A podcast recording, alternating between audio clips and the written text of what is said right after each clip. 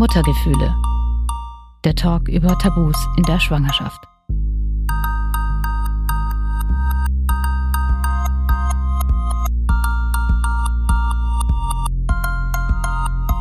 Du erzählst mir einfach die Geschichte, ich stelle dir Fragen und wenn du dich irgendwie unwohl fühlst und sagst, da möchte ich einfach nicht drüber reden, weil das kann ich Och, nee, ich, ich kann alles fragen. ich kann alles fragen. Super. Ich kann alles fragen, ja. Ja, genau. Das ist Delia, einer der positivsten Menschen, die ich bisher kennenlernen durfte. Doch ihre Geschichte ist keine einfache. Delia hat rund zehn Jahre versucht, mit ihrem Mann ein Kind zu bekommen und damit sind die beiden keine Ausnahme. In Deutschland ist fast jedes zehnte Paar ungewollt kinderlos. Auch meinen Eltern wurde damals gesagt, sie können gemeinsam keine Kinder bekommen. Dass ich irgendwann auf der Welt war, war für sie ein absolutes Wunder. Hallo, ich bin Katharina und Host dieses Podcasts. Die sogenannte Kinderwunschreise bestimmt das Leben von vielen Menschen und hat auch das von Delia stark beeinflusst. Ich habe immer gesagt, der Kinderwunsch bestimmt nicht meinen Alltag, aber das bleibt gar nicht aus, wenn du so ein Programm hast. Also ja, es hat sich alles um Kinderwunsch gedreht, alles. Unsere ganze Lebensplanung. Was Delia und ihr Mann alles unternommen haben, um ein Kind zu bekommen, welche Verluste sie dabei hinnehmen mussten, wie sie sich dabei gefühlt haben und warum Delia plötzlich fest davon überzeugt war, an Krebs erkrankt zu sein, das alles erfahrt ihr in dieser Folge. War dir denn eigentlich schon immer klar, ich will eine Familie, ich will Kinder haben? Hm, also ich glaube, der Wunsch nach einer eigenen Familie und Kinder, das kam tatsächlich erst mit meinem jetzigen Mann. Also jetzt mit, mit Anfang 20 habe ich mir darüber keine Gedanken gemacht oder in der anderen Beziehung, da war das für mich weit weg. Genau, aber mit, mit meinem damaligen neuen Freund dann ähm, habe ich schon gemerkt, dass das jemand ist, mit dem ich gerne eine Familie hätte. Ja. Und dann, also ich sag mal so typisch, also ich kann jetzt aus meiner Erfahrung sagen, wie fängt man an, wenn man sagt, man will zusammen ein Kind kriegen? Also man setzt halt mhm. erstmal Verhütungsmittel ab oder, so, oder lässt sie weg. Genau, genau. Also das war relativ schnell klar, dass wir eigentlich Jungeltern äh, werden wollten. Und dann habe ich mit Mitte 20, also ich habe circa acht Jahre die Pille genommen, jetzt eigentlich nicht so lange, die Pille abgesetzt, genau. Und habe dann gedacht, okay, jetzt äh, funktioniert es gleich, aber die Periode oder der Zyklus kam und kam einfach nicht in Gang kam gar nichts. Man sagt ja manchmal, wenn man so lange die Pille genommen hat, dann kann es ja schon mal eine mhm. Weile dauern. Genau. Also, also meine Gynäkologin hat immer gesagt, so alles äh, innerhalb eines halben Jahres ist noch in Ordnung. Und Schlag sechs Monate tatsächlich kam dann die Periode auch. Aber ja, das war ein kurzes Intermezzo und dann war auch wieder ein halbes Jahr Ruhe. Und dann hat man einfach auch weiter äh, ähm, diagnostiziert und geguckt, woran könnte das liegen. Und dann hat man relativ schnell eigentlich dieses sogenannte PCO-Syndrom beziehungsweise Eizellreifungsstörung festgestellt. Ich glaube, das musst du ein bisschen erklären. Mhm. Was bedeutet das genau? Also das PCO-Syndrom, ähm, das, das definiert sich mit ausbleibenden Zyklen natürlich. Der Hormonhaushalt ähm, kann äh, äh ein bisschen ja, durcheinander sein. Also das heißt Östrogen, Testosteron nicht im Gleichgewicht. Ähm, genau, und klassisch auch diese Perlenketten an Eizellen im Eierstock. Also die, die Diagnostizierung vom PCO-Syndrom ist eigentlich an einem, einem kurzen Schema festgemacht an, an ein paar Dia, ähm, wie soll ich sagen, an ein paar Diagnosebildern, aber es gibt es, also das ist so kompliziert, weil das PCO ist so, so allumfassend und man kann nicht sagen, der eine Typ ist das PCO-Syndrom, sondern es ist sehr unterschiedlich und sehr bunt gefächert. Man wird da aber ganz schnell in eine Schublade reingesteckt und in der bin ich dann einfach auch gelandet. Was heißt das? Ähm, in der Schublade PCO-Syndrom. Das bedeutet, ja, Eisprünge so funktioniert nicht und man spricht dann auch schnell von Vermännlichung einer Frau zum Beispiel. Und das sind alles Dinge, die jetzt so bei mir gar nicht zugetroffen haben, aber du bist dann halt in der Schublade drin und wirst dann halt auch so behandelt und halt auch so, ja, medizinisch versorgt. Also da ist schnell dann Ende von Beratung. Das PCO-Syndrom ist mit 5 bis 10 Prozent die häufigste Hormonstörung bei Frauen im gebärfähigen Alter. Mehr Infos dazu findet ihr auch unter dieser Folge. Was heißt Ende von Beratung hat man dann relativ schnell gesagt, also mhm. so natürlicher Weg, Schwangerschaft, genau. das wird nicht. Genau, das hat man relativ schnell ähm, kommuniziert. Meine Gynäkologin war aber auch so ehrlich und hat gesagt, das ist einfach nicht ihr Fachgebiet. Ähm, sie wusste, was, was ich beruflich mache, also dass ich im quasi ersten Leben Ernährungsberaterin war und sie hat auch gesagt, dass ich mich damit wahrscheinlich besser auskenne wie sie selbst. Das ist einfach nicht Bestandteil von, von, von, ja, vom Studium. Man diagnostiziert das PCO-Syndrom, aber man mehr als Pille Pille gibt's dann da einfach nicht als Behandlung. Aber dass jetzt Ernährung und ein angepasster Lebensstil das so viel ausmacht, das wusste ich zu dem Zeitpunkt auch nicht. Das musste ich mir dann selber erarbeiten. Genau. Das heißt, wie ging es dann weiter? Hast du dann dich belesen oder hast mhm. du dich gleich mal ärztlich irgendwie behandeln lassen? Passenderweise war ich ja gerade in der Ausbildung zum Heilpraktiker und dann war das auch Thema und dann hat eigentlich eins zum anderen geführt das heißt nicht, dass mein PCO-Syndrom beziehungsweise meine Eizellreifungsstörung dann weg war, weil ich war ja immerhin auch selber Patient und da ist man dann auch einfach blind. Und äh, relativ schnell bin ich dann im Kinderwunschzentrum gelandet. Genau, also ich glaube, sie hat mir dann gesagt, wir probieren es jetzt mit Clomiphen. Das war ein Medikament, was ich auch gar nicht vertragen habe. Das, ähm, es wurde mir so erklärt, dass das einen kurzzeitig wie in die Wechseljahre setzt. Und so habe ich mich dann auch gefühlt. Äh, es kam dann auch zum Eisprung, aber das, ich fand es furchtbar. Also es versetzt einen in die Wechseljahre, aber mhm. andererseits bekommt man auch einen Eisprung. Genau, oder? weil dann ähm, das wird was blockiert und äh, gleichzeitig schüttet der Körper dann vermehrt FSH-Hormone aus, also das Eizellreifehormon, und daraufhin kommt es dann zum Eisprung. Also wie das jetzt im Detail richtig funktioniert, das kann ich nicht erklären, aber ähm, so wurde es mir damals erklärt und ich wollte es auch gar nicht so genau wissen. Ich habe gedacht, komm, ich nehme das und Hauptsache ich kriege einen Eisprung. Wie genau die Behandlung mit Clomiphen funktioniert, das hat Eltern.de ganz gut erklärt. Ich habe euch auch hier den Link zum Artikel unter diese Folge gepackt.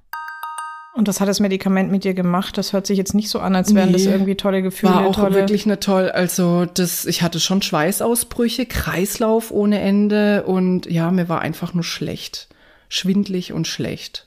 Und es hat auch nichts gebracht. Der Eisprung, der kam, aber die Schwangerschaft, die blieb aus. Und nach drei versuchten Zyklen hat meine Gynäkologin dann auch gesagt, das muss wirklich in Hände mit, also zu, zu Leuten, die sich damit auskennen. Und das ist letztlich das Kinderwunschzentrum.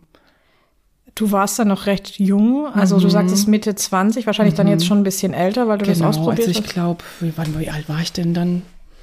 Das ist ja schon eine ganze Zeit her. Also ja, 27, 28, glaube ich, bin ich dann im Kinderwunschzentrum in Tübingen gelandet, ja. Jetzt ist es ja eigentlich relativ untypisch, sage ich mhm. mal. Also ich denke, also wenn ich an sowas denke, ich habe jetzt zum Beispiel gedacht, ich bin jetzt 37, mhm. also wenn es bei mir nicht klappt, dann äh, kann es sein, dass man mir sowas rät. Mhm. Zehn Jahre später. Ja. Ähm, wenn man noch so jung ist, wie fühlt sich das dann an, wenn man in so ein Kinderwunschzentrum geht? Also im ersten Moment äh, erschreckend und man hat schon das Gefühl, man wird so der eigenen Weiblichkeit einfach beraubt, weil mit Ende 20, da stehe ich ja voll im Leben und ähm, strotz ja eigentlich nur so vor Energie und wenn dann so ja so ein Dong kommt, äh, von wegen, ja, äh, Schwangerschaft funktioniert nicht und das heißt ja auch gleich auf normalem Weg funktioniert es nicht, weil kein Zyklus dann macht es schon was mit einem. Also ich habe mich wirklich so entfraut gefühlt, also als hätte mir jemand die Weiblichkeit geklaut. Also es wurde mir abgesprochen, so habe ich es empfunden. Dieses Gefühl kennen bestimmt sehr viele Menschen, ob Frau oder Mann, bei denen es mit dem Kinderkriegen nicht oder nicht sofort klappt. Und das ist echt super schade, denn das muss nicht sein. Wenn ihr in einer ähnlichen Situation wie Delia seid, dann könnt ihr euch auch Hilfe suchen und auch über eure Gefühle sprechen. Einen Link mit Anlaufstellen in mehreren Städten findet ihr unter dieser Folge. Und ähm, dein, war das damals dein Mann, dein Partner? Was war mein, mein Freund, mein Partner war es ja, damals, okay. genau.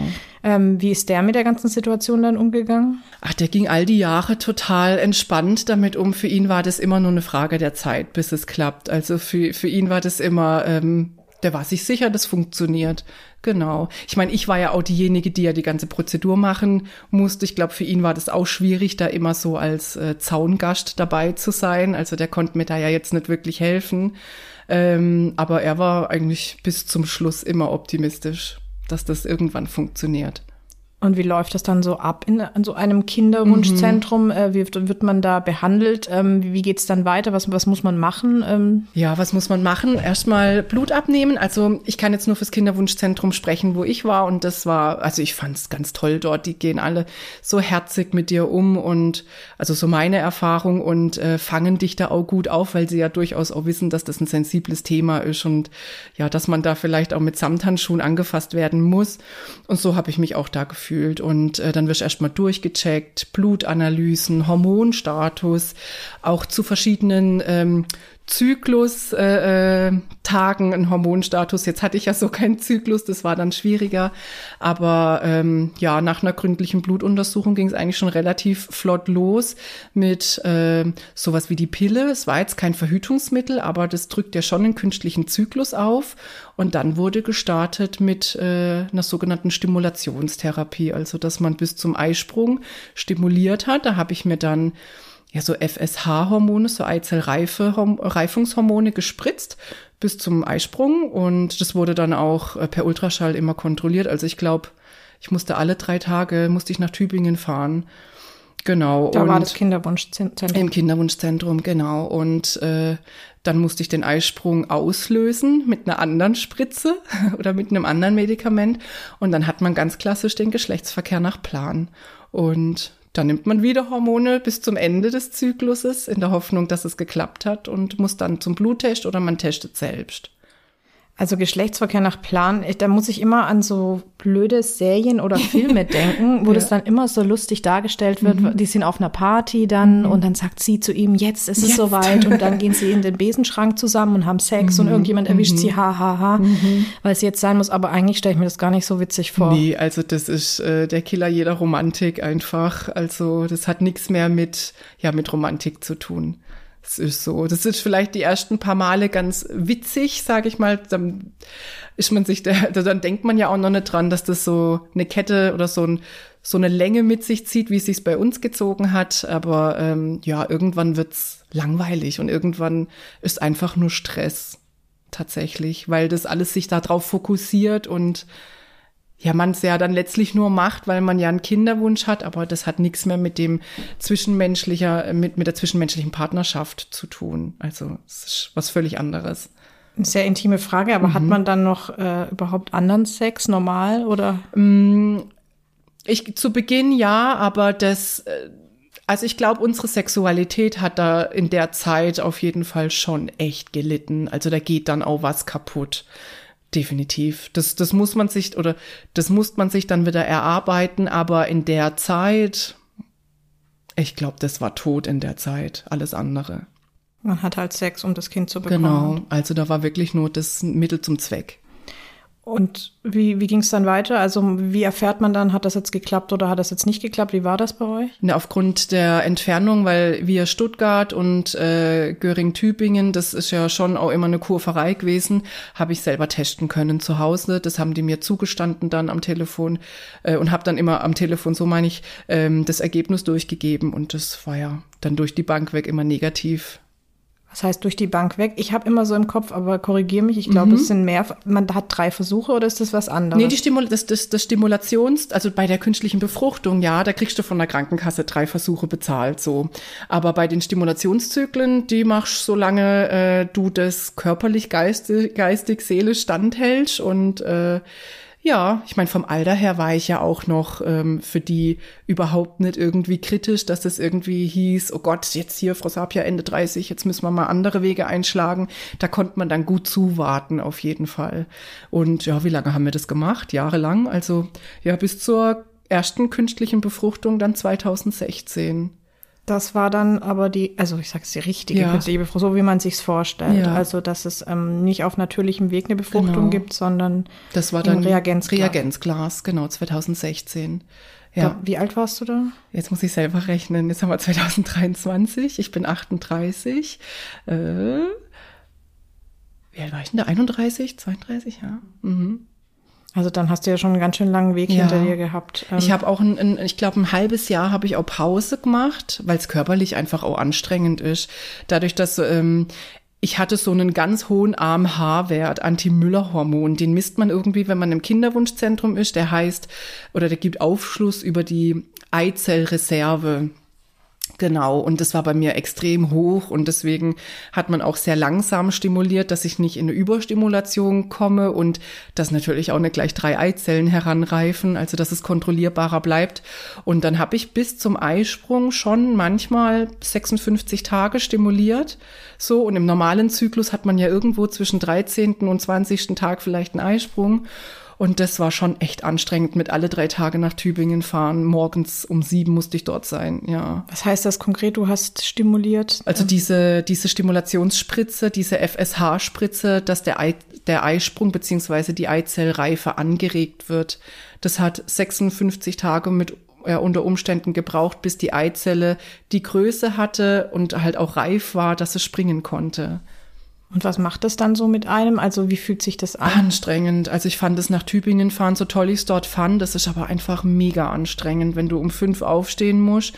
Und ich habe zu dem damaligen Zeitpunkt ja, da war ich nur nicht selbstständig und habe im Arbeitsverhältnis gearbeitet. Und wenn du dann noch einen Arbeitstag vor dir hast, pff, und eigentlich nur für fünf Minuten Ultraschall da hochfährst und dann wird ein vaginaler Ultraschall gemacht und geguckt, wächst schon ein Ei, wie groß ist es, ist es schon reif, Blut abgenommen, da kannst du wieder gehen. Das hört sich für mich so an, als wäre das dann so das Zentrum deines Lebens plötzlich. War es auch. Nur noch das. Ja, also das wollte ich mir, glaube ich, auch nicht eingestehen. Ich habe immer gesagt, der Kinderwunsch bestimmt nicht meinen Alltag, aber das bleibt gar nicht aus, wenn du so ein Programm hast. Also ja, es hat sich alles um Kinderwunsch gedreht, alles. Unsere ganze Lebensplanung. Hast du dann auch so dein Leben umgestellt? Also hast du keinen Alkohol mehr getrunken? Mhm. Hast du gesünder gegessen? Ja, oh Gott, ja. Also ich glaube, es gibt nichts, was ich nicht probiert habe. Dadurch, dass, dass ich ja dann auch noch parallel in der Gesundheitsbranche gelandet bin, äh, äh, habe ich alles probiert und war auch sicher, das ist der Weg. Also wenn ich jetzt auf alle Milchprodukte ver äh, äh, verzichte, wenn ich jetzt nur noch das esse und oh Gott, die ganzen Tees trinke und das mache, dann klappt das bestimmt. Also das war wie so eine Passion. Also auch schon wirklich krankhaft stellenweise, auf jeden Fall. Omega-3 und die ganzen Nahrungsergänzungsmittel ist ja auch ein Riesenmarkt. Also das gibt ja auch so viel für die, für die fruchtbare Frau. ist ja echt irre und da verliert man dann bestimmt auch den Überblick. Also alles, was geht. So alles, gemacht. was geht, ja. Und mhm.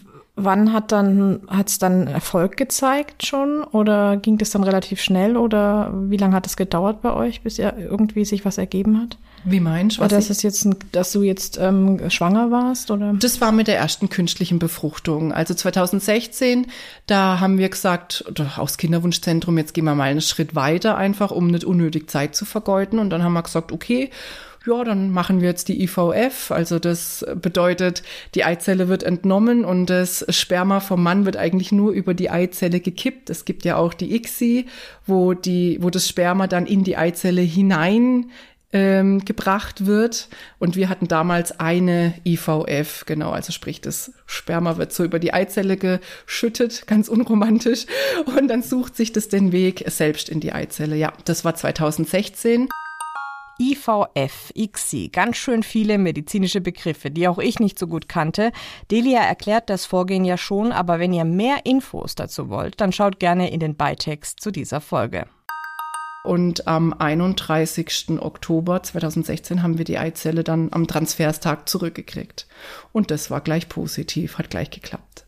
Und wie hat sich das angefühlt? Ja, Wahnsinn. Ich habe gedacht, also das ist die Reinkarnation der Weiblichkeit. Total. Also ich habe mich, das war das pure Glück. Mhm. Und wie verlief dann die Schwangerschaft für dich? Die verlief äh, eigentlich problemlos. Äh, es war zwar immer ein zierliches Kind, ein zierliches Baby, aber es war nicht weiter auffällig. Die Feindiagnostik war unauffällig. Ähm, es war alles super. Ich habe mich gefühlt wie das blühende Leben, keine Schwangerschaftsübelkeit, gar nichts. Also hätte ich es nicht gesehen am Bauch und per Ultraschall hätte ich nicht hätte ich nicht erahnt, dass ich schwanger bin. Genau, ja, die, also die verlief super bis eben zur 22., 23. Woche. Ja, was genau. ist da passiert in der Woche?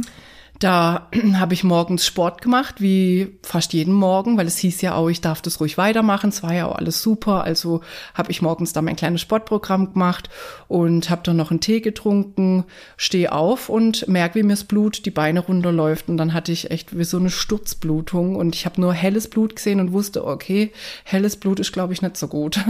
Und bin dann gleich ins Marienhospital gefahren beziehungsweise mein Mann kam sofort von der Arbeit und dort hat man festgestellt, dass der Muttermund komplett offen war und äh, Fruchtblasenprolaps, so hieß es. Also dass die Fruchtblase schon in meine Vagina hineinragte. Ein Fruchtblasenprolaps bedeutet, dass die Fruchtblase, wie Delia schon sagt, in die Scheide hineinragt. Sie ist somit nicht mehr vom Gebärmutterhals oder dem Muttermund geschützt. Das kann zu einer Früh- oder sogar Fehlgeburt führen. Dann wurde ich aufs Zimmer geschoben mit dem Satz, ab jetzt dürfen Sie nicht mehr aufstehen, Zähne putzen, alles nur noch im Liegen und dann geht die Schwester aus dem Zimmer und in dem Moment ist die Fruchtblase geplatzt.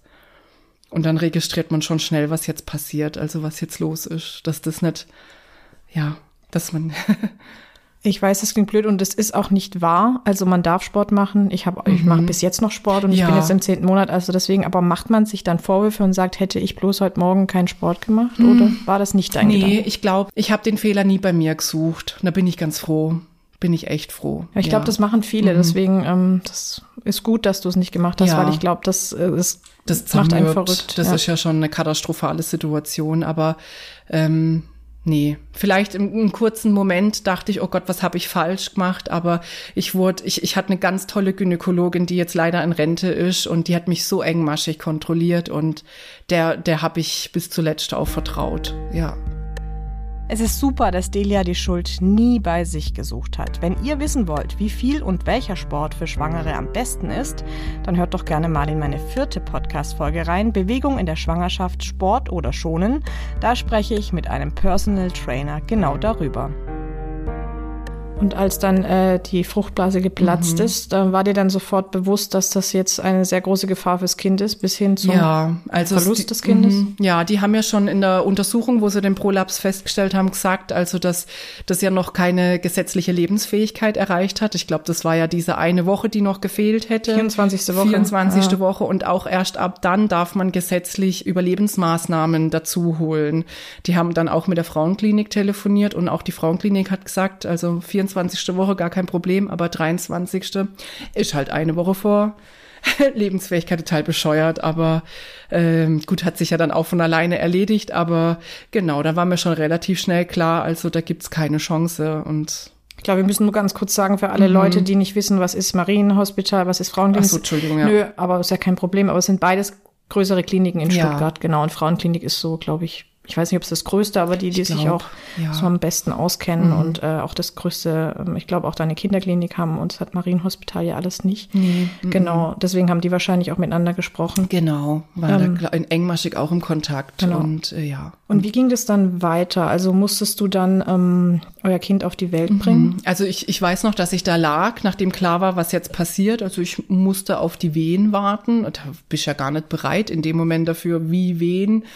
Äh, und dann wollte ich eigentlich einen Kaiserschnitt. Ich wollte das Kind nicht sehen. Ich wollte da gar keine Berührungspunkte mehr zu haben, weil das kriegt man gar nicht verpackt in dem Moment.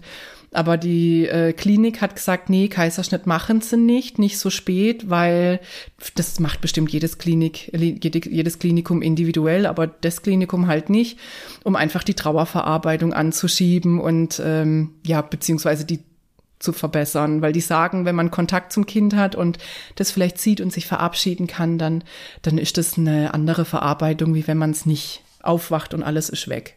Ich habe ja schon Folgen zu Sternkindern gemacht, das haben, wir mhm. haben ja auch schon drüber geredet, so haben wir uns ja auch kennengelernt. Ja. Ähm, und äh, das ist eigentlich das, was mir immer erzählt wird, mhm. dass alle eine natürliche Geburt okay. hatten, weil gesagt wird, ähm, mhm. das hat auch was mit ähm, der Verarbeitung zu okay. tun und auch mit dem Gedanken, dass man ja wieder ein Kind möchte, ja. eventuell. Und mhm. dann äh, hat man dieses Geburtserlebnis gehabt. Aber ja. ich stelle mir es trotzdem. Äh, traumatisches Geburtserlebnis, furchtbar. total, ja, genau. Ja, die Wehen kamen auch relativ schnell. Da war ich auch erstaunt. Ich meine, ich hatte zuvor noch nie Wehen und wusste aber relativ schnell, was das ist. Und ähm, dann ging es auch schon los. Da kam eine ganz tolle Hebamme und ja, dann ging es los und dann hieß es pressen, ob man da jetzt bereit für ist oder nicht. Und dann hast du euer Kind auf die Welt gebracht. Und dann habe ich unsere Tochter geboren. Mhm. Wie, wie konntest du danach damit umgehen, nach so einem langen Puh. Kinderwunsch? Und dann ist es, ist man so happy, dass es passiert. Mhm. Und dann ist man eigentlich, ich sage jetzt mal, in der 23. Woche. Also da fühlt man sich doch eigentlich schon recht sicher. Ganz sicher. Ich weiß auch noch, dass ich zwei Tage bevor das passiert ist, mit dem Hund Gassi war und dass ich so in der Sonne stand. Das war ja schon irgendwie Frühling und dass ich gedacht habe, boah, so fühlt sich pures Glück an. Das weiß ich. Ich weiß noch genau, wo ich stand äh, am Wald. Völlig irre. Mhm. Wie hast du das dann verarbeitet, dieses Erlebnis? Boah, schwierig. Also im ersten Moment steht ja die Welt still. Also es steht alles und das ist wie ein Slow Motion. man hört auch ganz verzögert und aus dieser Stache kommt man auch lang nicht raus. Dadurch, dass wir ja auch so verrückt es klingt, unsere Tochter mit heimbekommen haben, hm, wusste ich auch gar nicht, ob das gut war in dem Moment. Aber es war einfach besser wie so eine Sammelbeerdigung, wo sie eingeäschert wird und äh, wir haben die mit heimgekriegt und ja, das war eine verrückte Situation. Ich glaube, in dieser Situation bin ich wochenlang hängen geblieben. Also wirklich drin hängen geblieben. Konnte gar nicht aussteigen. Da muss ich nochmal einhaken. Das mhm. habe ich nämlich noch nie gehört, dass jemand dann das Kind mit nach Hause mhm. genommen hat. Ja. Ähm, also was macht man dann mit dem Kind? Ganz blöde Frage. Ja, das ist völlig, äh, ich, ich, ich habe auch schon oft versucht, nochmal drüber nachzudenken, wie war denn die Situation? Weil ich krieg das gar nicht mehr so richtig zusammen, wie das dazu kam.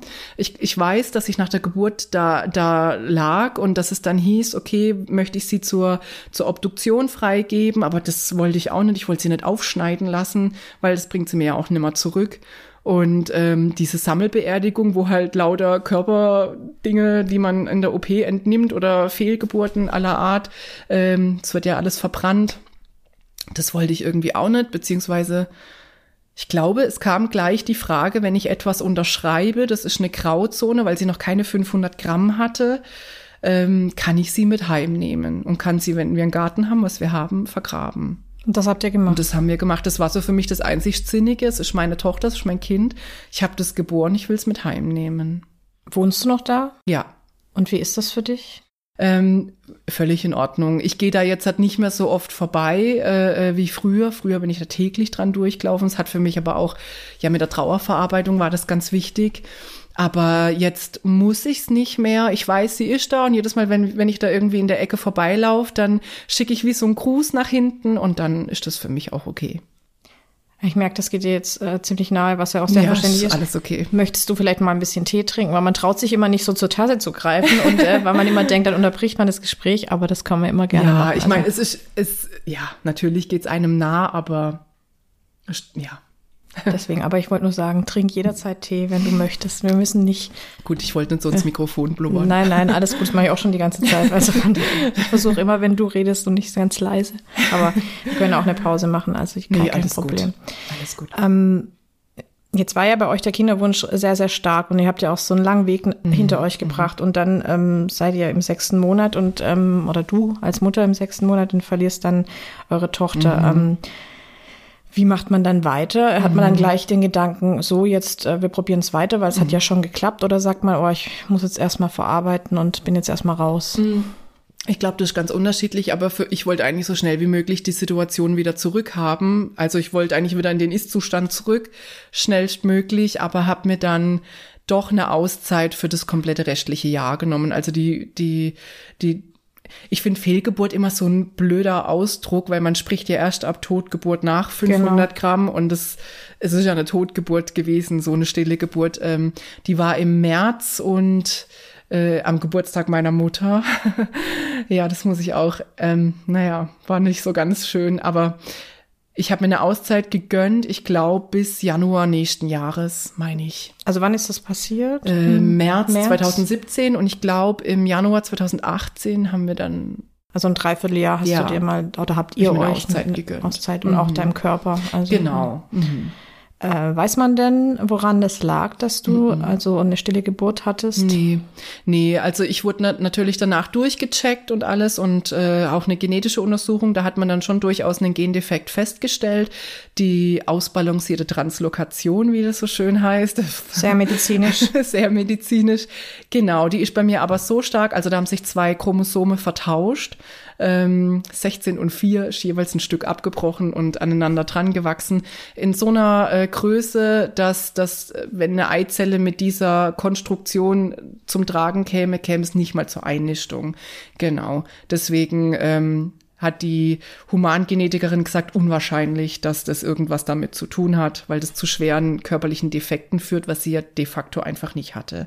Worauf das zurückzuführen ist, ich glaube einfach ganz großes Pech und dass ich eine Gebärmutterhalsschwäche habe, die man ähm, nicht rechtzeitig entdeckt hat. Diese Gebärmutterhalsschwäche bedeutet aber nicht oder hat für dich dann nicht bedeutet, dass du jetzt ähm, nicht weitermachen kannst mit deinem Kinderwunsch? Nee, mm, mm, nee, das hat's nicht bedeutet. Okay. Und dann habt ihr im Januar dann quasi ähm, mit der künstlichen mhm. Befruchtung weitergemacht. Das war ja euer erster Versuch. Genau, das war der erste Versuch. Den hat man dann auch wieder zurückgekriegt von der Krankenkasse. Also wir hatten dann quasi wie so einen Bonuspunkt, durften nochmal drei äh, machen, weil ich habe ja bewiesen, schwanger zu werden, also dass ich schwanger werden kann. Das klingt aber auch hart. Also guck, guck also, mich an, ich kann Kinder kriegen. Genau. Jetzt kriege ich noch einen Versuch. Da kriegst du eine Gutschrift. Ja, wirklich. Also, ja, ich verstehe den Sinn ein bisschen dahinter, aber ich finde es äh, menschlich gesehen. Ja, ich, ich, das war jetzt auch nichts, worüber man sich freuen konnte tatsächlich, dass man wie so einen Bonuspunkt kriegt, ja. Genau, und dann haben wir im Januar dann äh, weitergemacht, aber dann mit der ICSI eben und äh, sprich, das Sperma wurde in die Eizelle hineingebracht. Genau, und dann ging's in die nächste Runde. Aber es hat das nee. was bewirkt? Nein, hm. ging in die nächste und in die nächste und in die nächste Runde.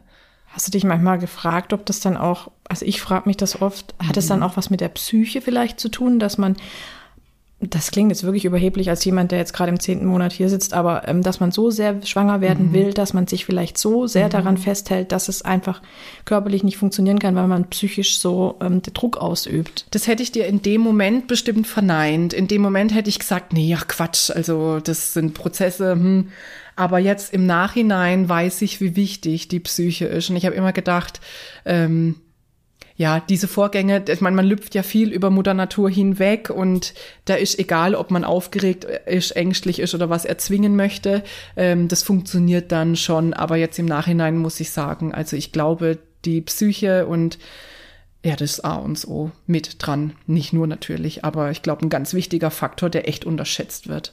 Ja, also ich wollte jetzt wirklich nicht von oben herab, weil bei nee, mir hat es sofort auch nicht gleich gefunden. so funktioniert, aber ich habe mich das schon öfter gefragt, weil ich habe schon öfter mhm. im Bekannten- und Freundeskreis mitbekommen, wenn ein Paar so so wirklich mhm. so ganz verbissen, ja, ja, wir wollen unbedingt was man ja ist und was man ja dann irgendwie mhm. in die Situation kommst du ja irgendwann, Natürlich, wenn du es unbedingt möchtest und es läuft nicht, was was macht man? Das ist ja mit allem so, wenn du ja. einen Job suchst oder ja. das, das klingt jetzt blöder Vergleich, aber dann nee. wirst du ja auch irgendwann verbissen, weil du sagst, das kann doch nicht sein. Ich habe doch die Fähigkeiten, warum funktioniert es denn jetzt nicht? Ja, das ist ja eine Anspannung, die in einem herrscht, als man ist ja richtig verkrampft, also bist ja weit weg von locker und entspannt und schon allein die Tatsache, dass du weißt, okay, morgen bekomme ich meine Eizelle befruchtet zurück zurück, dann bist du ja so fokussiert auf diesen Tag und auf diese 10, 14 Tage danach. Also wenn, wäre ich jetzt eine befruchtete Eizelle, wäre das, glaube ich, sehr anstrengend, sich in so einem verkrampften Körper einzunisten. Also ja. Die Psyche ist bei einer Kinderwunschreise natürlich nicht alles, aber sie ist ein wichtiger Bestandteil. Deshalb, wenn ihr versucht, schwanger zu werden, vergesst bitte nicht, euch auch um euer Innenleben zu kümmern. Eine Anlaufstelle sind da zum Beispiel die frühen Hilfen. Mehr dazu im Beitext.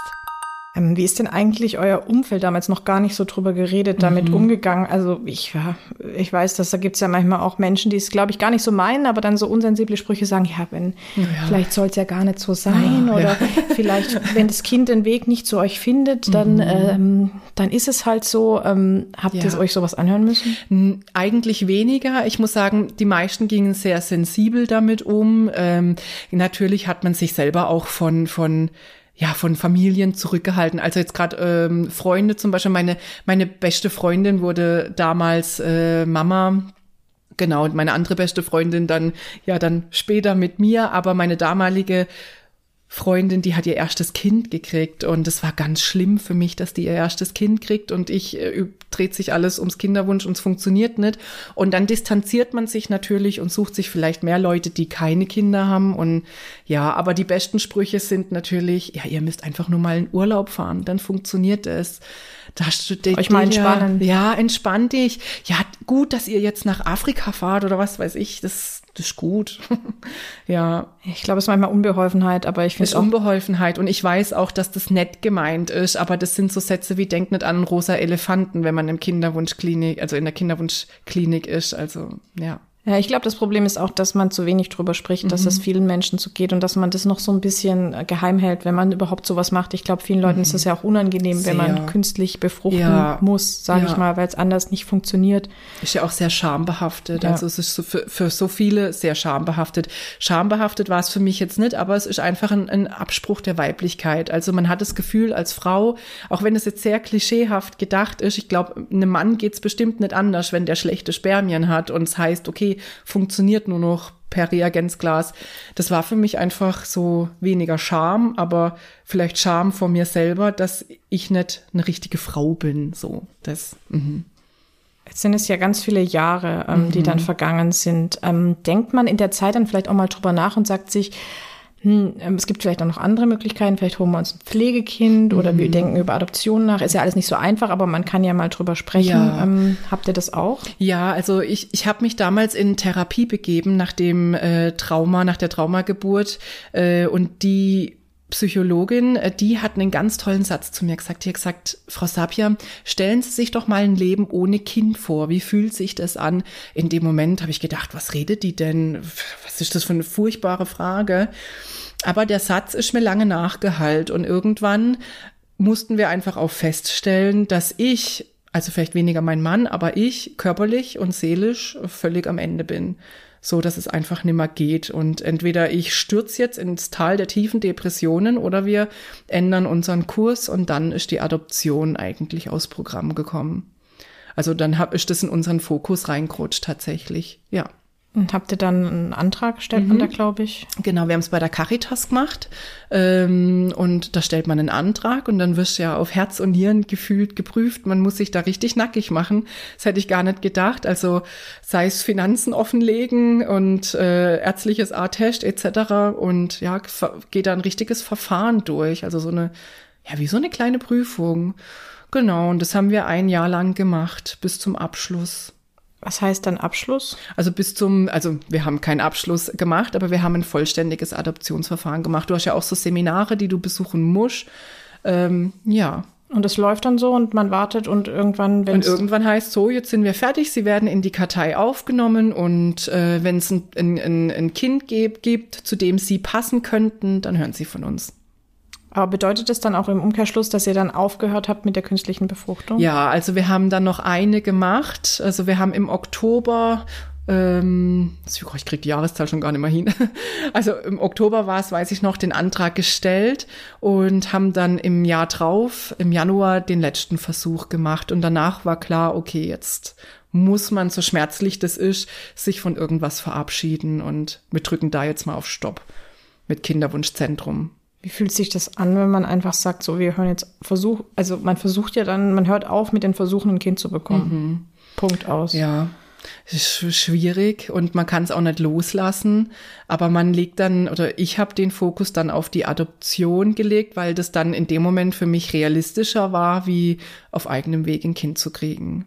Ja, es ist ja auch nach so langer Zeit ähm, ich will nicht sagen, dass nicht einem äh, äh, gesagt wird, oh, Frau Seiper, Sie können keine Kinder kriegen, so. Das wird so nicht in den Mund genommen, aber es wird einem schon irgendwann signalisiert, okay, wir haben jetzt alles getan und jetzt muss man sich mal überlegen, es soll für Sie wahrscheinlich einfach nicht sein. Und das wird einem schon deutlich gemacht. Von den ersten. Ja, auch. also ist vielleicht nicht wortwörtlich, aber das versteht man dann schon. So, wenn es dann irgendwann heißt, jetzt müssen wir mal gucken, wie wir weiterverfahren, kann ich auch eins und eins zusammenzählen ich stelle mir das zwar sehr schrecklich vor, mhm. zu sagen, ich mache jetzt hier einen Punkt und mhm. ich, wir werden jetzt keine Versuche mehr starten. Andererseits, wenn du mir das so erzählst, mhm. kann ich mir auch vorstellen, dass so ein bisschen auch Druck von dir genommen ja, wird dann. Mhm. Also doch, ja, weil der Fokus sich verändert hat. Und ich habe zwar lang gebraucht, also schon ein paar Monate, dass ich sage, ähm, die Adoption, die fühlt sich für mich nicht mehr als Plan B an. Das ist vielleicht am Anfang, so ehrlich muss man sein. Ähm, ich meine, klar hat man den Fokus Familie im, im Kopf, aber es ist letztlich Plan B. So. Und es hat schon ein paar Monate gedauert, aber ich weiß noch, dass, dass ich dann an Silvester äh, wirklich das Gefühl hatte, die Adoption, das ist Plan A, es ist nicht mehr Plan B, also es ist Plan A und ich bin da voll fein damit. Mhm. Jetzt ist ja dann aber doch 2020 was passiert, mit dem du, glaube ich, gar nicht mehr gerechnet hättest. Im wahrsten Sinne. also ich glaube, die um mich drumherum, also meine Schwestern und äh, engsten Familienmitglieder, meine Eltern vor allem auch, die haben das natürlich geschnallt, aber äh, es hat sich natürlich keiner getraut, mich anzusprechen nach, nach allem, was war. Und äh, ja, ich weiß noch, dass ich am 21. Januar 2020, ja, bin ich morgens aufgewacht und äh, wollte duschen gehen und habe bemerkt, dass aus meinen Brüsten Milch läuft. Und habe gedacht, oh mein Gott, äh, was ist jetzt los? Und äh, ja, habe dann bei meiner Frauenärztin angerufen und die hat mich aber vertröstet, oh, so schnell kriege ich keinen Termin.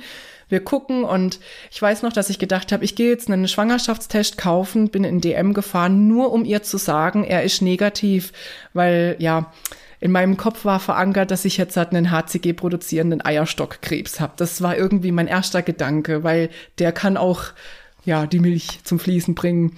Und äh, ich wollte nur einen Schwangerschaftstest machen, um am Telefon zu sagen, er ist negativ. Sie müssen mich sofort rannehmen und untersuchen, genau. Also du denkst an Krebs, mhm. obwohl eine Schwangerschaft, also ich habe ja. bei Schwangerschaftsanzeichen, mhm. äh, Schwangerschaftstests noch nie in meinem Leben an Krebs gedacht. Aber das glaube ich dir sofort. Das ist gerade echt krass, das so zu hören. Ja. Also. Du hattest Angst, dass du Krebs hast. Ich, für mich war klar, dass ich Krebs habe. In dem Moment, als ich das registriert habe, war für mich klar, ich habe Krebs. Also es kann gar nichts anderes sein, weil ähm, jetzt kriege ich die Quittung für all die Jahre Kinderwunschtherapie. Also das ist mir noch ganz deutlich im Kopf. Ich kriege jetzt die Quittung für jahrelange Hormontherapie und weil ich versucht habe, etwas zu erzwingen, was ja anscheinend auf normalem Wege nicht möglich ist, da war das klar, jetzt kommt der Gong. Es stimmt übrigens, Erkrankungen wie zum Beispiel Zysten oder Eierstockkrebs können einen Schwangerschaftstest auf positiv verfälschen.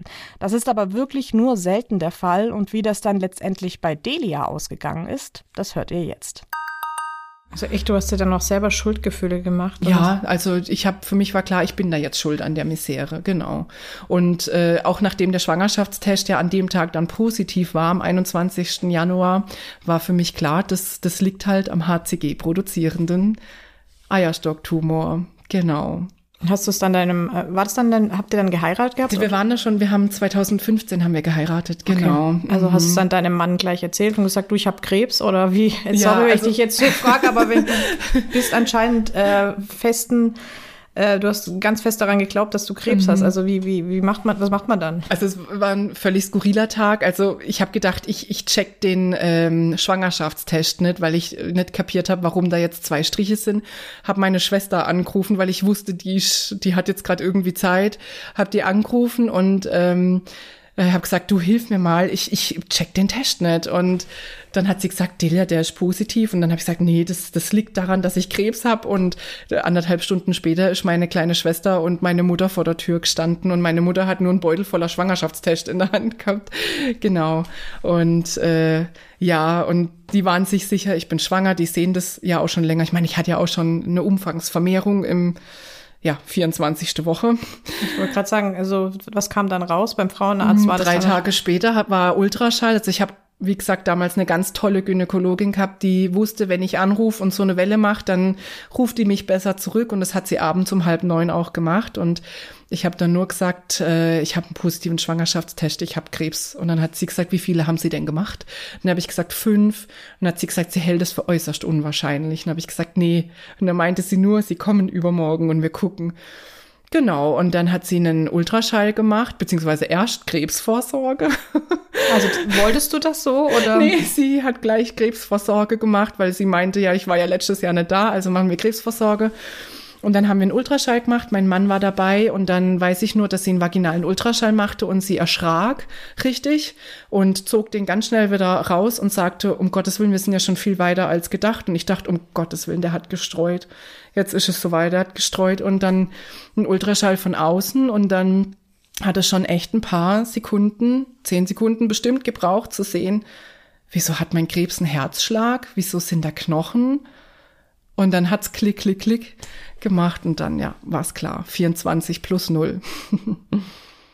also, das kann man sich jetzt eigentlich gar nicht so vorstellen. Und ich muss das jetzt auch ehrlich sagen, durch meine Erfahrung gerade meiner Schwangerschaft. Also ich glaube, ich habe nach ja, einer Woche gemerkt, dass sich irgendwas in meinen Brüsten tut. Mhm. Ich habe dann irgendwie gemerkt, dass ich nicht mehr so viel Energie habe und dann mhm. verändert sich der Körper ja, ja. auch. wieso hast du das nicht gemerkt? Oder? Ja, das ist so schwierig. Ich habe immer gesagt, wie kann man das nicht merken, so lange schwanger zu sein? Das, ich hätte geschworen, das passiert mir nicht. Aber ähm, also ich nicht, ich glaube, ich weiß es, zum Überleben, was damals passiert ist und um all die Jahre irgendwie auch, äh, ja, damit klarzukommen, habe ich vom Hals abwärts einfach alles abgespalten. Ich habe meinen Bauch zwar gesehen im Spiegel, aber ich habe nicht diesen Bauch gesehen. Es war für mich mein ganz normaler Bauch. Ich habe keinen Schwangerschaftsbauch oder ja, das habe ich einfach nicht gesehen. Das muss ich wirklich äh, sagen, so blöd es klingt, aber ja, das habe ich völlig komplett, nach dem, was damals passiert ist, habe ich diesen Bereich einfach komplett abgelöst. Der war für mich nicht mehr existent. Aber es ist irgendwie nachvollziehbar, mhm. wenn du mhm. das so erklärst. Also psychisch kann ich mir das total gut vorstellen. Mhm. Ich hätte das sonst nicht, nicht gepackt. Ich habe zwar gemerkt, okay, die Hose, die kneift, aber es war Weihnachten und ich esse gerne. Und dann dachte ich, ja gut, okay. Habe mir eine Hose, eine neue Hose gekauft. Ich habe halt zugenommen. Ja. Ähm, wie ist es dann, wenn man erfährt, dass man schon in der 24. Woche, das ist auch Ende sechster Monat, mhm, mhm. Ähm, macht man sich dann auch so Gedanken wie, also ich, ich, kann mir vorstellen, du hast dich sehr gefreut, aber mhm. vielleicht macht man sich dann auch so Gedanken, oh Gott, habe ich jetzt alles äh, mit Essen und mit Alkohol und äh, habe ich mich richtig verhalten? Hattest ja. du die Gedanken auch? Ja, natürlich, klar. Also ich, ich trinke von Natur aus nicht viel Alkohol und ähm, ja, natürlich gab es die ein oder andere Situation, wo ich aber doch was getrunken habe und habe das auch meiner Gynäkologin sofort gesagt und die hat es auch gleich abgewunken und ich meine, sie kennt mich ja und kann mich einschätzen und hat auch gesagt, alles, alles gut und die war auch gleich sehr gründlich in der Untersuchung und sagt dann auch, äh, sieht alles soweit wirklich gut aus. Also war alles top. ja. Und wie ging es dann weiter? Ich meine, du warst in der 24. Mhm. Schwangerschaftswoche. Das Positive dabei mhm. ist, du hast dieses traumatische Erlebnis. Ähm, war knapp weiter. Anderthalb Wochen ungefähr war ich weiter, ja. Aber ich kann mir trotzdem vorstellen, dass bei dir eine Schwangerschaft doch mehr angstbehaftet vielleicht war als bei anderen, weil ja. ich meine, der Wunsch war jahrelang mhm. so groß, dann war es soweit, dann hast du dein Kind verloren mhm. und jetzt passiert es plötzlich wieder. Wie, wie war die Schwangerschaft? Also im ersten Moment war ich total glücklich, weil ich gedacht habe, oh krass, wir sind ja schon viel weiter und habe das eigentlich auch nicht ähm, es war, hat sich nicht schlecht angefühlt. Aber wer, also der Ultraschall war am Donnerstag äh, bei meiner Gynäkologin und den Montag drauf konnte ich schon gleich zur Feindiagnostik. Und dort hat man dann festgestellt, dass mein Gebärmutterhals nur noch bei 0,7 irgendwie so äh, war. Und dann ging ich ja direkt stationär, äh, auch gleich, auch mit Muttermundverschluss. Und erst dann kamen in mir auch Ängste auf. Also davor die paar kurzen Tage mh, hm, war ich total glücklich und dachte, ja super, perfekt. Ich, wie gesagt, ich bin ja schon weiter. Aber dann mit 0,7 Gebärmuttermund oder Gebärmutterhals vielmehr habe ich schon gedacht, krass, äh, scheiße, um es auf den Punkt zu bringen. Sie ist aber dann liegen bis zur Geburt. Ja, also ich kam ins Krankenhaus, die haben ja so einen genannten Pessarring gesetzt. Also das ist so ein, ein, ein, Silikonring, der den Gebärmuttermund verschließt und damit auch den Gebärmutterhals stabilisiert. Ähm, und dann hieß es ja, liegen, nur noch zur Dusche, Toilette, aufstehen. Und das habe ich dann ab da auch getan. Also 16 Wochen fast. Liegen, liegen, liegen. Und dann kam dein Sohn? Und dann kam, genau, am 8. Mai 2020 hatte ich eine wunderschöne Geburt, an die ich so gerne zurückdenke. Das finde ich jetzt mal schön, dass mal jemand sagt, es war eine wunderschöne war Geburt. Also wunderschöne ich glaube, jeder hat Glücksgefühle bei der Geburt, mhm. aber dass man jemand mal sagt, das Nein, war das war eine wunderschöne Geburt. Also auch, ja klar, tut eine Geburt weh. Ich weiß noch, wie ein paar Tage vorher meine Mutter gesagt hat, oh ja, eine Geburt, das muss weh tun. So. Und dann dachte ich schon, ach je, nee. Ähm, na klar tut's weh, aber ich, ich fand's völlig aushaltbar. Das waren, das ging ja immer bis zu einem Peak und dann hast du eine Wehenpause und da konnte auch wieder einen Witz machen und äh, äh, war alles nett. Ähm, genau, also ich fand's völlig aushaltbar, schön und vor allem auch sehr selbstbestimmt und intuitiv. Das fand ich das Schöne. Das hört man gerade irgendwie öfter, diese selbstbestimmte mhm. Geburt. Warum hast du das als so selbst, das ist zwar gar nicht zum Thema, aber nee. es interessiert einfach mal. Ja, was, ja. was war daran so selbstbestimmt? Ich habe gedacht, ja, also die sagen mir jetzt, was ich tun soll und so. Und es war ja auch so, aber anscheinend habe ich halt instinktiv auch schon viel richtig gemacht. Ich durfte mir aber alles aussuchen und das fand ich so schön. Ich durfte aussuchen, will ich auf so einem komischen Petsyball da irgendwie drüber liegen oder will ich in eine Wanne oder ja, das durfte ich mir alles aussuchen, wie ich liegen möchte was mir gut tut, was ich drücken möchte in der Wehe und das fand ich so schön. Die haben mir da gar nicht reingeredet. Die haben immer nur die Herztöne kontrolliert und bis zu dem Zeitpunkt äh, ist ja meine Fruchtblase noch gar nicht geplatzt gewesen, weil ich es tatsächlich auch nicht so ganz kapiert habe, dass ich Wehen habe. Also das war jetzt auch irgendwie nur Zufall, dass ich dann ins Krankenhaus bin. ähm, ja, und dann habe ich die ganze Zeit nur gefragt, ja, wann weiß ich denn, wann ich pressen muss? Und dann haben die nur gesagt, das, das merken sie und so war es auch. Und ja, also ich, das, ich habe alles allein gemacht gefühlt und die waren einfach nur da und haben mich bestärkt. Mhm. Also du wirkst jetzt furchtbar glücklich und ja. hast auch Tränen in den Augen gerade ja. gehabt. Das sieht man jetzt nicht, aber das habe ich gerade gedacht, wie schön. Also das ist so, ähm, man merkt, ja. das war einfach irgendwie ein unbeschreibbares Erlebnis ja, für dich und auch wahnsinnig mhm. wichtig. Würdest du sagen, dass das diesen unerfüllten Kinderwunsch, mhm. diese Jahre, das alles, was mhm. ihr durchgemacht, was du vor allem mit durchgemacht hast, ähm, jetzt wieder wettmacht, dass es dir ja. geholfen hat bei der Heilung auch? Ja, total, total. Also das war, das war die Heilung schlechthin. Ich sag immer, das hat so ein, wie so ein schönes Pflaster auf eine klaffende Wunde gelegt einfach. Und ich erinnere mich noch an alles, was in meiner Vergangenheit liegt. Ich sehe es aber durch Milchglas. Also es ist nicht mehr so scharf in, in, in der Struktur. Es ist für mich wirklich verschwommen hinter Milchglas, genau und äh, heile. Das tut mir nicht mehr weh. Wie viele Jahre waren das ungefähr insgesamt, dass du einen Kinderwunsch äh, hattest und dich fast auch behandelt? Zehn Jahre, fast. Mhm. Zehn Jahre. Fast, ja. Mhm. Wenn du jetzt nochmal auf diese zehn Jahre zurückblickst, mhm. gibt es irgendwas, was du jetzt so im Nachgang sagen würdest, das würde ich so nicht mehr machen? Mhm. Würde alles wieder so machen. Weil in dem Moment, ein Kinderwunsch ist ja sowas Essentielles einfach oder ja, so ein unerfüllter Kinderwunsch wird auch schnell zu so einer Bedrohung und da macht man einfach alles in so einer Situation, würde alles machen und das würde ich wahrscheinlich wieder machen. Also wenn ich die Zeit mit dem Wissen jetzt, gut, jetzt weiß ich ja, dass es funktioniert auf natürlichem Wege, aber ähm, müsste ich wieder von vorne anfangen, ich würde wieder alles machen, ja.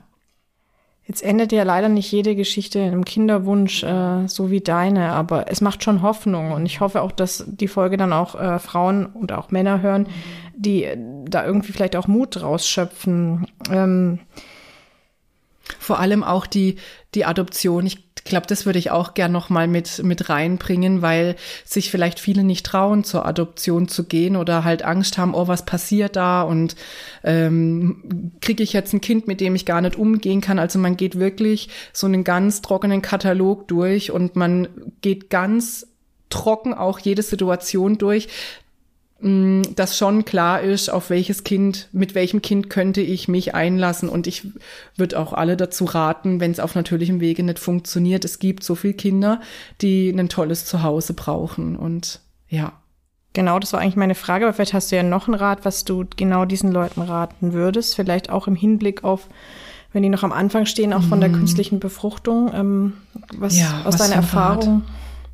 Was für ein Rat. Ich, ich kann nur raten, ähm, sich nicht davor zu scheuen, psychologische Hilfe zu holen einfach. Also auch schon während der künstlichen Befruchtung, dass man sich da professionellen Rat einholt. Ich weiß nicht, nicht jedem hilft der Austausch mit Gleichgesinnten. Das wäre jetzt gar nichts für mich gewesen, der Austausch mit Gleichgesinnten, weil ich glaube, das hätte mich eher gestresst. Aber der Austausch mit Fachleuten, die einem helfen, stabil durch die Phase durchzugehen, ähm, und vor allem den Kontakt zu sich selbst nicht zu verlieren, weil das, das passiert ja einfach. Man verliert ganz schnell das Gefühl, ist mir ja auch passiert, zu sich selbst und verliert sich und das ist das Gefährliche.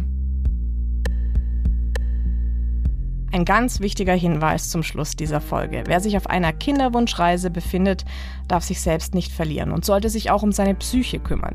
Meine Gesprächspartnerin Delia begleitet übrigens jetzt selbst als Heilpraktikerin Frauen auf ihrer Kinderwunschreise. Mehr über ihre Praxis findet ihr auch unter dieser Folge. Und mehr zu Delia gibt's auch auf meinem Instagram-Kanal muttergefühle.podcast. Ich freue mich dort auch über euer Feedback, wenn ihr mir folgt oder schreibt. Und wenn ihr ein Thema habt rund um das Thema Schwangerschaft oder das Leben als Mutter oder Vater, bei dem ihr denkt, hey, da müsste unbedingt mehr darüber gesprochen werden, dann schreibt mir gerne an kontakt@muttergefühle mit ue-podcast.de. Das war's mit dieser Folge. Bis bald. Macht's gut und tschüss. Dieser Podcast ist von mir, Katharina Fuß. Produktion Fabian Siegel.